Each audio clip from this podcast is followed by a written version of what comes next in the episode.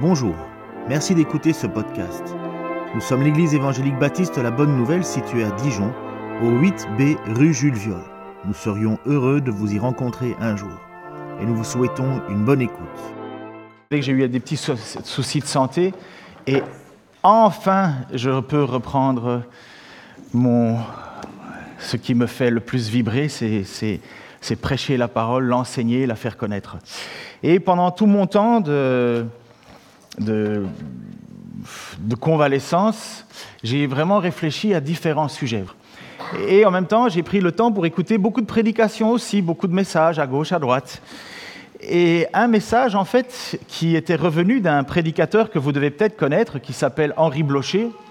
Vous devez peut-être avoir entendu cet homme-là, qui est un homme qui a donné toute sa vie pour l'enseignement de l'écriture. Il est professeur dans une faculté de théologie, et ainsi de suite. Il doit avoir 85 ans.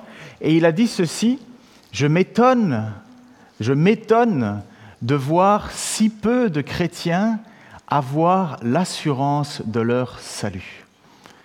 Il dit, je m'étonne de voir qu'encore aujourd'hui, beaucoup doutent de savoir si oui ou non, à un certain moment, tu as lancé l'enregistrement aussi, c'est fait?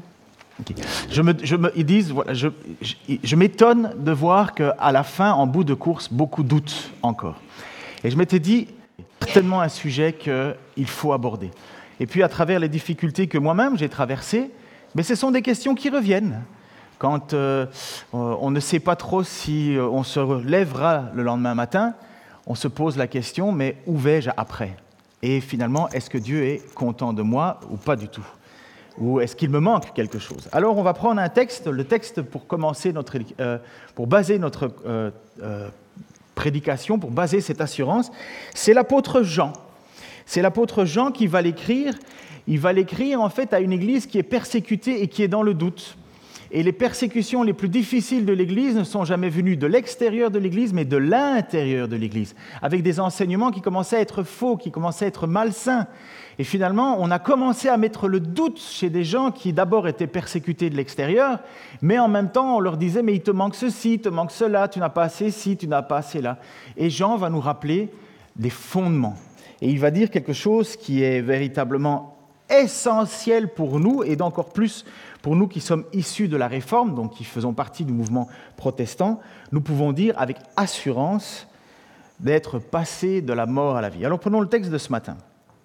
Quant à nous, donc c'est dans 1 Jean, euh, chapitre 3, euh, verset, je crois c'est 11 à 24. Quant à nous, nous savons que nous sommes passés de la mort à la vie parce que nous aimons nos frères. Celui qui n'aime pas demeure dans la mort, car si quelqu'un déteste son frère, c'est un meurtrier. Et vous savez qu'aucun meurtrier ne possède en lui la vie éternelle. Voici comment nous savons ce que c'est que d'aimer. Jésus-Christ a donné sa vie pour nous. Nous devons nous aussi donner la vie pour nos frères. Si un homme riche voit son frère dans le besoin et lui ferme son cœur, l'amour de Dieu ne peut être présent en lui. Mes enfants, que notre amour ne se limite pas à des discours et à de belles paroles, mais qu'il se traduise par des actes accomplis dans la vérité. C'est ainsi que nous saurons que nous appartenons à la vérité et nous rassurerons notre cœur devant Dieu. Si notre cœur nous condamne d'une manière ou d'une autre, car Dieu est plus grand que notre cœur et il connaît tout. Mes chers amis, si notre cœur ne nous condamne pas, nous sommes pleins d'assurance devant Dieu. Il nous donne tout ce que nous lui demandons parce que nous obéissons à ses commandements et que nous faisons ce qui lui plaît. Or, que nous commande-t-il de placer notre confiance en Jésus-Christ et de nous aimer les uns les autres comme il l'a lui-même prescrit Celui qui obéit à ses commandements demeure en Dieu et Dieu demeure en lui. Et à quoi reconnaissons-nous qu'il demeure en nous? À l'Esprit qu'il nous a donné. Un passage hein, où vous voyez qu'il y a des choses à respecter, il y a des, principes de base, et ces principes ont toujours été là. Mais la première chose et la, grande différence, si vous discutez avec n'importe quelle personne qui, est religieux, et peut-être que ça vous arrive, mais personne, aucune religion n'offre l'assurance du salut. Aucune religion n'offre l'assurance que Dieu les aime. Il n'y a que la relation avec Jésus-Christ qui nous dit cette chose. Vous savez que vous êtes passé de la mort à la vie. Je discute avec un ami, c'est devenu un ami euh, musulman, et à chaque fois qu'on approche sur cette question de finalement, mais il veut faire le maximum pour plaire à Dieu, il veut faire ses prières, il veut faire le ramadan, il veut tout faire, mais au final, il n'est pas sûr que Dieu va l'accepter.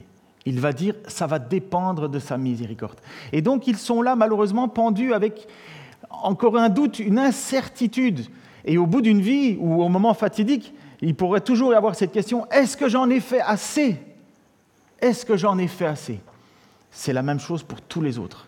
À la différence avec Jésus-Christ, c'est que Jésus-Christ a dit, tout est accompli. Et quelle est notre relation alors à nous? Mais de l'aimer, de l'aimer, d'avoir une relation authentique avec lui. À part, à part, à part cette, cette, proximité de vouloir uniquement obéir à Christ, aimer Christ, qui lui va nous donner comment vivre, voilà mon assurance. Je ne peux rien faire de plus pour être aimé plus. Je ne peux rien faire de plus pour être sauvé plus. Et cette assurance, la réforme protestante, donc la réforme protestante, c'est à partir de Luther, donc on est dans les années 1500, et ça a été un grand bouleversement. Après ça, vous avez eu Calvin, et la réforme protestante a insisté énormément là-dessus, sur l'assurance du salut, l'assurance que nous étions sauvés. Pourquoi? Parce que depuis, depuis, la chrétienté, depuis les débuts de la chrétienté, malheureusement, ou justement quand Jean, au début, parce que Jean va écrire ses lettres, par exemple, dans les années 70, euh, peut-être un peu plus, il, écrit à une église qui est persécutée, et déjà dans l'église, il y a des doutes qui arrivent. Et, bon, lunettes. Euh, voilà ce que c'est que d'acheter des lunettes euh, à 1,50€ sur, sur Alibaba. Ça vaut ce que ça vaut. Hein. Mais ça va. Ça va. J'en ai commandé des nouvelles grâce à ma mutuelle, mais ça. La réforme va insister parce que Luther, qui était un moine, va à un certain moment avoir véritablement une crainte absolue de Dieu. Ces moines étaient, convaincus de ne jamais être assez bons pour Dieu. Et il se flagellait le soir dans sa petite pièce, il se flagellait, il se flagellait parce que voilà, il reconnaissait qu'il avait eu des mauvaises pensées ou des mauvaises paroles ou des mauvaises actions. Et quand il allait dans sa chambre, il se flagellait, il, se meurtrissait parce qu'il voulait, il voulait tuer sa chair, parce qu'il voulait vivre par l'esprit. Et il est tombé sur un passage dans la Bible qui dit Mon juste vivra par la foi.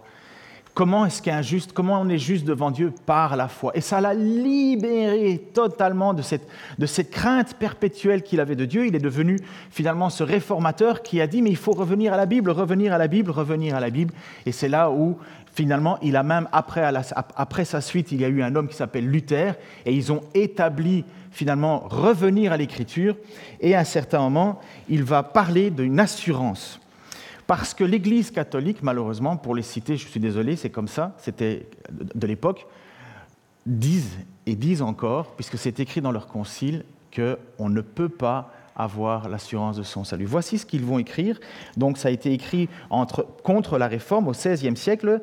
Le canon numéro 15, la sixième session, va dire, et je crois que je l'affiche, si quelqu'un dit que l'homme est absous de ses péchés et justifié parce qu'il croit avec certitude qu'il est absous et justifié, ou que ou que n'est vraiment justifié que celui qui croit et qu'il est justifié, et que cette seule foi réalise l'absolution et la justification, qu'il soit anathème.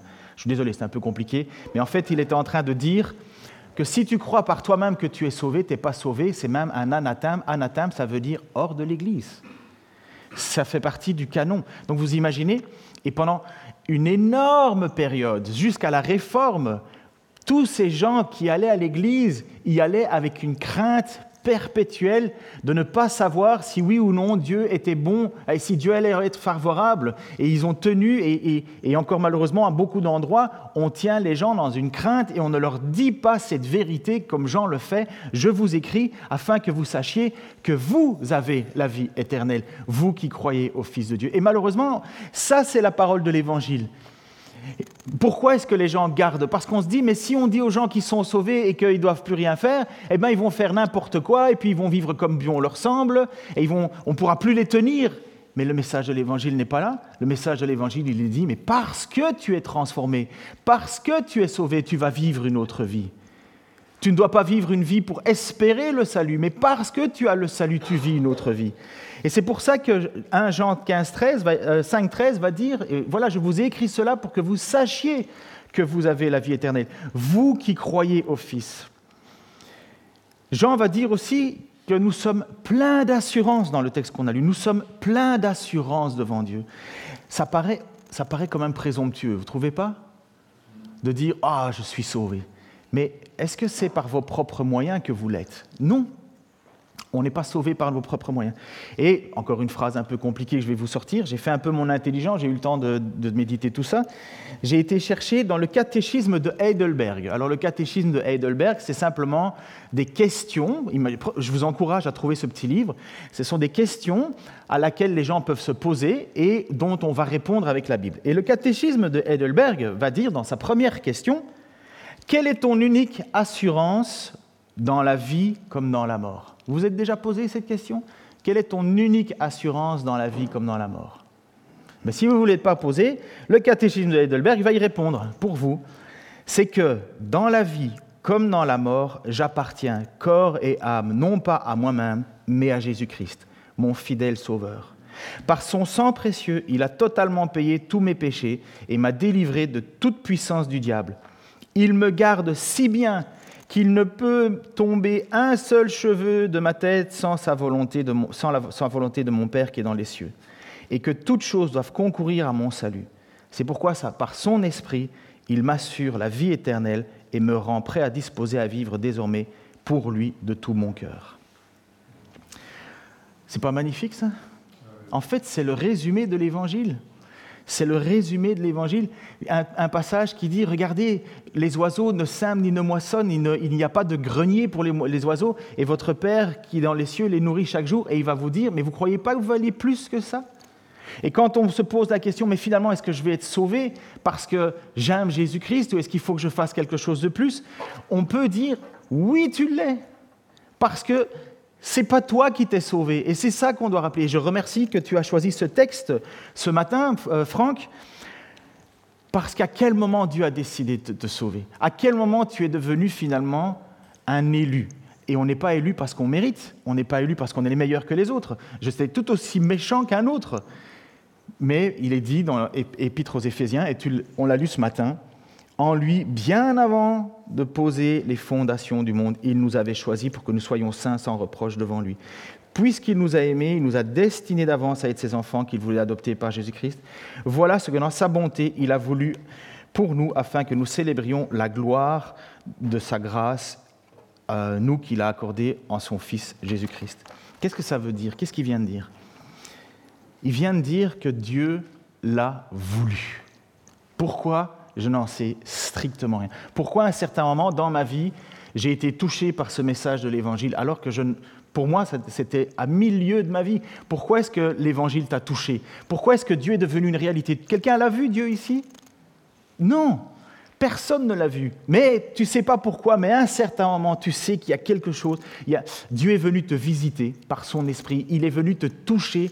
Il est venu te faire te, faire te rendre compte qu'il est bien plus réel que tout ce que tu connais. Plus que ça, il te donne une assurance. Une assurance que tu lui appartiens, que tu vas vivre avec lui éternellement. Bien plus que cela, il a fait en sorte que tu deviennes un peuple qui le glorifie, qui le chante. Mais c'est quand même incroyable. C'est juste, ça n'a juste pas de sens en soi. Mais pourquoi il l'a fait?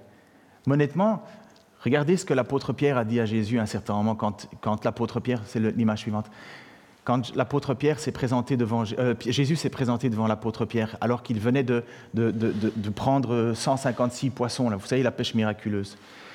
Et quand Jésus dit, viens, euh, suis-moi, et qu'est-ce que Pierre a dit? Il a dit, Seigneur, éloigne-toi de moi, car je suis un homme pécheur. Lequel d'entre nous ne va pas dire ça quand Jésus s'approche de lui? Éloigne-toi de moi, je suis un pécheur. On peut pas dire, tu ne peux pas dire à Jésus quand il s'approche de toi, très bon choix. tu ne vas pas dire ça, tu ne vas pas dire, euh, écoute, bon, je sais faire de la musique, je ne suis pas mauvais en informatique, euh, je sais chanter, je sais organiser. Écoute, dans mon équipe, tu peux me mettre euh, comme capitaine, je veux bien prendre le brassard. Mais non, normalement, une attitude authentique devant Dieu, c'est de dire, mais éloigne-toi de moi, je, suis pécheur, je ne mérite pas la grâce que tu m'as fait. Et c'est ça la grâce, c'est véritablement se rendre compte que Dieu vient vers nous. Et cette grâce, c'est une promesse faite par un Dieu qui ne peut pas mentir, qui ne ment pas. Il va dire à un certain moment, crois, c'est l'apôtre Paul qui va dire ça, crois au Seigneur Jésus et tu seras sauvé. Il faut avoir cette assurance. C'est ça la foi. La foi, ce n'est pas basé sur quelque chose qui, qui est en vain, ce n'est pas basé sur une émotion, ce n'est pas basé sur euh, un ressenti, non, une foi, elle est basée sur quelque chose de solide. Jésus va dire que la foi, elle est basée sur ses paroles, elle est basée sur un roc. La foi, c'est comme un homme qui est pris au milieu d'une tempête, il vient d'être, son, bateau vient de, sombrer et il est pris au milieu des vagues, au milieu des vagues, et à un certain moment, il arrive tant bien que mal sur un, bout de rocher, il s'accroche à ce rocher, il se lève sur ce rocher, il se il tient debout sur ce rocher. Et il peut dire je suis sauvé. Il peut y avoir énormément de vagues, énormément de tourments autour de lui, mais il s'accrochera à ce rocher. Voilà ce que c'est que la foi. La foi, c'est s'accrocher à ce que Jésus a dit. Et Jésus va enseigner justement que cette foi, elle n'est pas basée sur juste une, idée ou un ressenti. Il va dire que la foi, elle est basée sur ses paroles. Voici ce qu'il va dire en Luc 3, 47, 48. Je vous montrerai qui est semblable à, tout homme qui vient à moi, entend mes paroles et les met en pratique. Il est semblable à un homme qui, baptisant une maison, bâtissant une maison, a creusé, creusé profondément, et il a posé, et on a posé pardon, le fondement sur le roc. Une inondation est venue, et le torrent s'est jeté contre cette maison, sans pouvoir l'ébranler, car elle était bien bâtie. La foi, c'est s'établir sur le rocher qu'est sa parole. Je suis assez étonné de voir que malheureusement, on lit de moins en moins l'écriture. Mais je peux vous assurer que de lire de moins en moins l'écriture fera en sorte que vous ayez une foi de plus en plus petite. Et quand les tourments, les difficultés vont arriver, votre rocher ne sera pas très solide. Ce que Jésus nous dit, c'est que celui qui bâtit sur sa parole, c'est bâtir sur le roc, sur quelque chose de solide. Et les épreuves, elles seront tout le temps là, tout le temps là. Il y, aura, il y aura toujours des épreuves. Toujours. Ça va, vous êtes toujours avec moi? Ma femme et ma fille m'ont dit Oh, puisque tu n'as pas prêché depuis euh, si longtemps, ça va être long. Alors j'ai fait le moins possible pour ne pas vous, vous, en mettre trop, mais je pourrais, parce que c'est vrai que j'ai envie. Mais pour dire à ma femme et à ma fille qu'elles ont tort, je fais un effort. Donc vous avez vu, la foi la foi, c'est une certitude, c'est une assurance. Elle n'est pas basée sur vous, elle est basée sur les promesses de Dieu. Elle est basée sur le fait que Dieu est rentré dans votre vie et maintenant vous prenez sa parole et maintenant cette parole, elle doit devenir certainement la chose que vous chérissez le plus. Le plus. Je peux vous assurer que je passe des moments difficiles en ce moment et j'ai passé des moments difficiles. Mais rien n'était plus ressourçant pour moi que d'écouter la parole. Je peux vous assurer que ce n'est pas une, série Netflix qui me remontait le moral. Je peux vous assurer que ce n'est pas euh, une activité sportive ou quoi que ce soit qui me remontait le moral. je ne pouvais pas de toute façon. Ce qui me remontait le moral, c'est d'entendre des paroles qui faisaient vibrer mon âme. Et comme tu l'as dit, Franck, oui, on a besoin de nourrir. Et cette parole, c'est le roc. C'est notre roc. Enfin, je vais, arrêter parce que sinon je vais dépasser le temps prévu. Et puis il y a la, bataille de la foi. Cette bataille de la foi, elle est là, elle est authentique, elle est pour nous. Il ne faut pas abandonner cette foi. Il ne faut pas abandonner cette assurance. Donc, continuez à construire sur, cette foi. Comme le dit Hébreu chapitre 10, 35. N'abandonnez pas, pas, votre assurance. Et cette, bataille de la foi, non pas pour être sauvé, mais pour s'accrocher à cette foi, c'est une lutte de tous les jours. Je reviens à mon institution chrétienne, je reviens à notre Calvin, qui va nous dire ceci, lui qui, professe l'assurance du salut, lui qui, professe qu'on que est sauvé par la foi et non pas par les œuvres, il va quand même dire ceci. Quand nous enseignons que la foi est certaine et assurée, nous n'imaginons point une certitude qui ne soit touchée de nul doute ni une sécurité telle qu'elle ne soit assaillie de mille inquiétudes, mais plutôt au contraire, nous disons que les fidèles ont une bataille perpétuelle à l'encontre de leur propre défiance. Je traduis ou ça va? Je vais traduire un petit peu quand même. Il est en train de dire on lutte. On lutte. Ce n'est pas parce que tu as l'assurance de la foi que tu planes au-dessus des eaux, que rien, rien ne t'arrive sans que tu sois un peu ébranlé. On l'est toujours ébranlé. Il y a des milliers de raisons d'être ébranlé. Déjà, dès que tu allumes ta télé, tu es ébranlé. Parce que toutes les informations qui nous tombent dessus, les difficultés, les souffrances, le mal, tout ce que nous traversons, les persécutions que nous voyons à gauche et à droite, et qu'est-ce qu'on peut dire Comme la majorité, mais où est Dieu dans tout ça? Mais où est Dieu? Et c'est normal que notre esprit aussi critique commence à tourner en se disant, mais, mais finalement, est-ce que je suis en train de croire parce que je suis, euh, je suis né dans une famille chrétienne, j'ai été prédisposé à cela? Est-ce que je suis croyant parce que finalement, je n'ai pas une grande assurance en moi? Est-ce que je crois parce que j'ai été conditionné? Est-ce que je crois parce que euh, finalement, ben, euh, ça me rassure? Et, on se pose ces questions. Et c'est quelque part, c'est bon d'avoir un esprit critique aussi sur nos questions. Parce que malheureusement, il existe aussi une fausse foi une fausse assurance. Connaissez la parabole du semeur? Tout le monde a déjà entendu un peu cette parabole du semeur, un homme sorti pour semer des graines, et les graines, c'est la parole de Dieu, et il les jette un petit peu partout à tout venant, et il dit que les graines tombent sur un chemin, euh, et puis il dit que des graines tombent au milieu des, petits rochers, vous savez, au bord de la route, vous de la terre et des petits rochers. Il dit qu'il y a des graines qui sont tombées au milieu des ronces, donc là où il y a les épines, là où vous allez chercher les murs et vous êtes tout griffé. Et puis, il dit, après ça, il y a des, grains qui sont tombés dans la bonne terre. Et Jésus annonce cette parabole pour expliquer, voilà, la, parole de Dieu est lancée un petit peu à tout venant et elle tombe dans différents terrains. Les terrains, c'est les hommes, c'est notre cœur. Et il va dire, il y a un terrain où, voilà, c'est sur le, chemin, le diable vient, il l'emporte, ça n'a aucun effet. Euh, tu, me racontes ça ou tu me lis le manuel Moulinex, ça la même. Puis, il y en a d'autres qui vont écouter cette parole et le texte nous dit qu'ils vont croire. En fait, le texte, Jésus nous dit que la graine, parce qu'il va expliquer cette parabole aux apôtres qui n'avaient pas trop compris, il dit la, la, graine va pousser, il va y avoir des racines, il va y avoir une plante qui va monter, et même très vite. Mais il dit ça va s'arrêter. Il va leur dire, Jésus, il ne croit que pour un temps. C'est les paroles de Jésus, il ne croit que pour un temps. Ils ont l'impression de, vivre quelque chose, mais ça ne dure pas. Ils ne croient, c'est les paroles de Jésus, ils ne croient que pour un temps. Ça n'a pas de fondement. Et il y a une bonne terre. Et cette bonne terre, elle, elle va croître, elle va plonger ses racines. Non seulement plonger ses racines, cette fois va devenir s'enraciner, où ça Sur le roc, sa parole, mais en même temps, elle va produire du fruit. Le vrai croyant, ne vit pas sur un ressenti comme ceux qui ne croient que pour un temps. Il y a des gens qui vont venir parmi nous ou à qui vous allez annoncer l'évangile et qui vont être mais pris d'une joie. Et vous allez être là tout heureux euh, avec eux, euh, vous allez peut-être chanter avec eux, mais ils vont abandonner. Rien, rien ne surprend.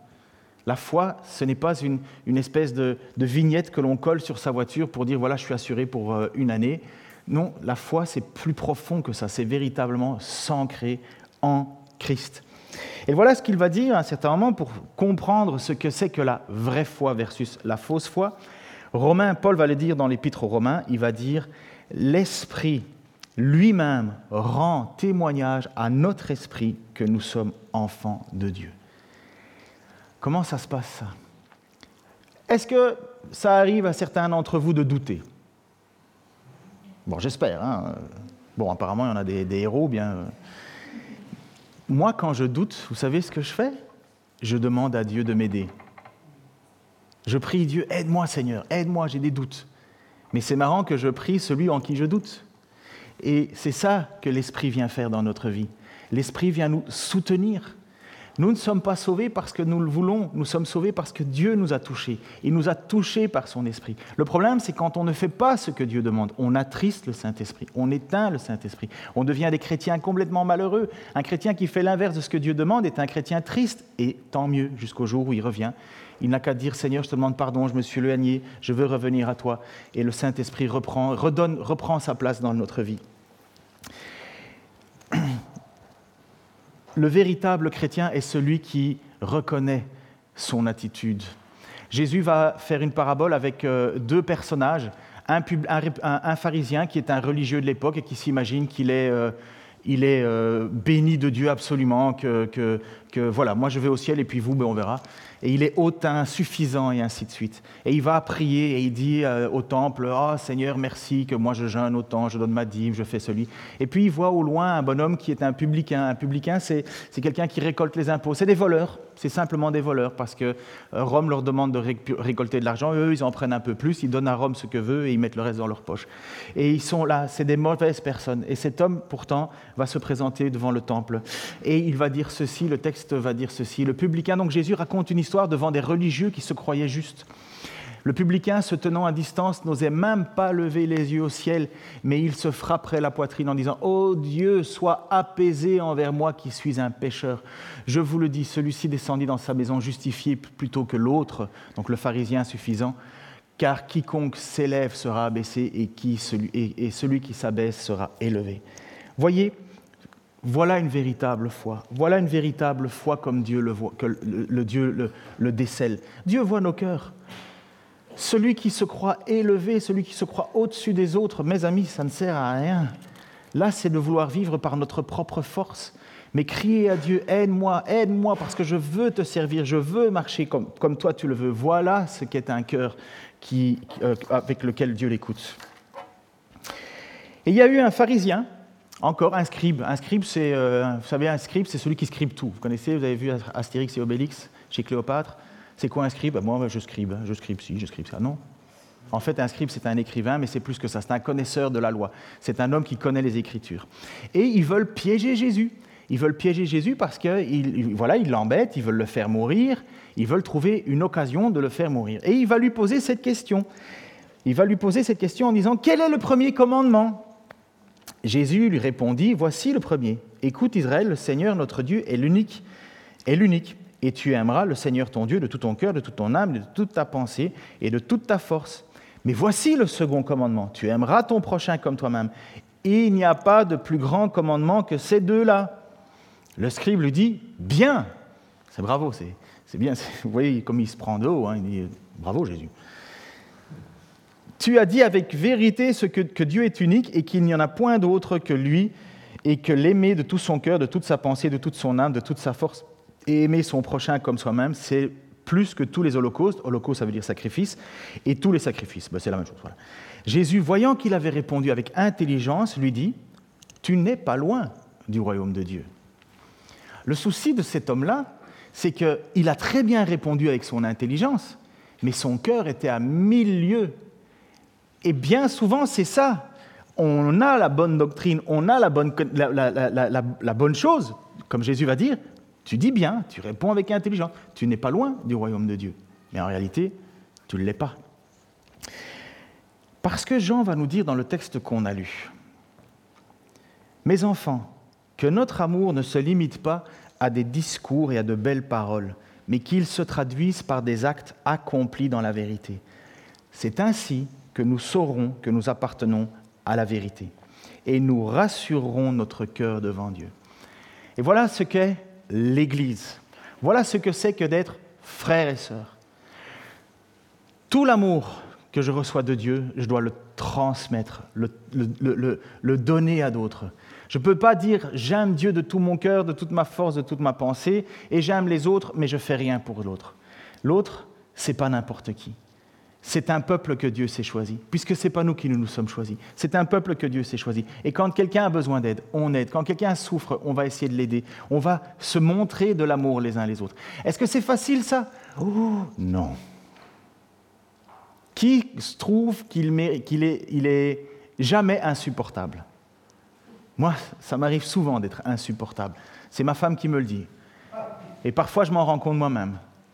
Puis je me fais aussi des, Parfois je me trompe, parfois je m'emporte, parfois je suis fâché, parfois je suis de mauvaise humeur, parfois je suis, je suis distant avec les gens parce que oh, je n'ai pas envie qu'il m'embête lui. Et c'est pas facile cette idée-là. Aimer Dieu, c'est facile, il est parfait. Mais aimer son prochain comme soi-même, c'est difficile quand même, vous ne trouvez pas?